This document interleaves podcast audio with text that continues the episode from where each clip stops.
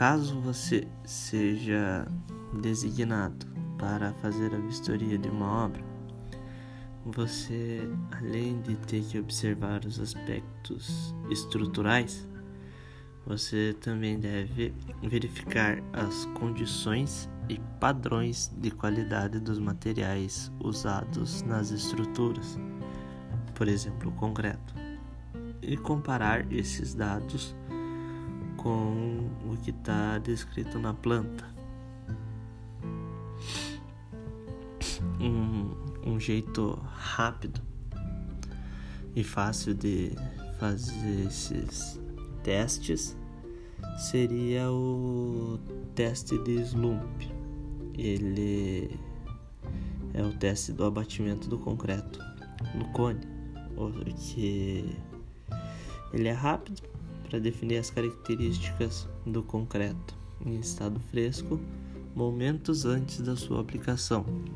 Um, o, esse teste, o Slump, ele mede a consistência do concreto para conferir a trabalhabilidade e verificar se aquele concreto poderá ser utilizado para concretar determinada peça na obra.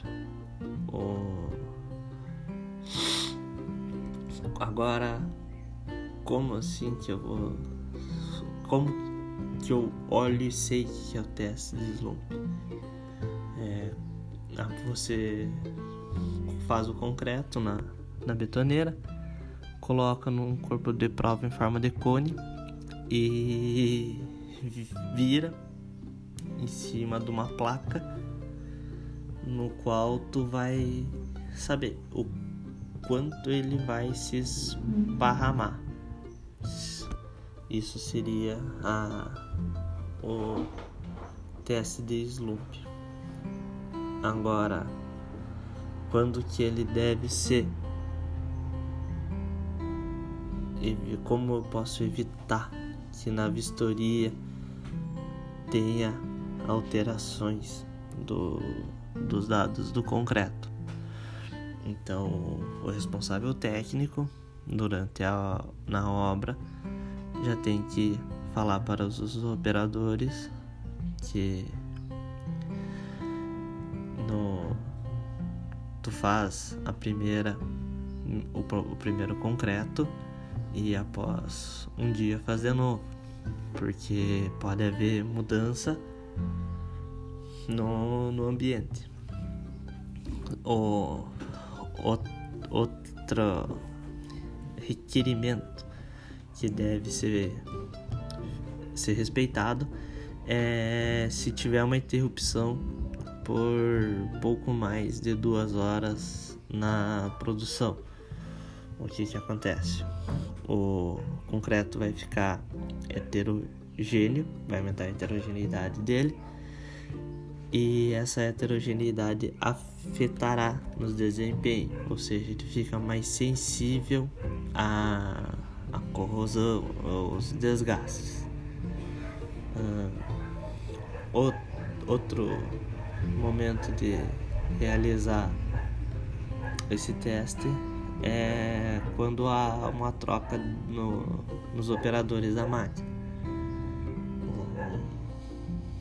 Até porque cada um tem um jeito de fazer, tem um, um, um modo de operar a, a, a máquina. E tudo isso é né, normativa, normativa na da NBR, que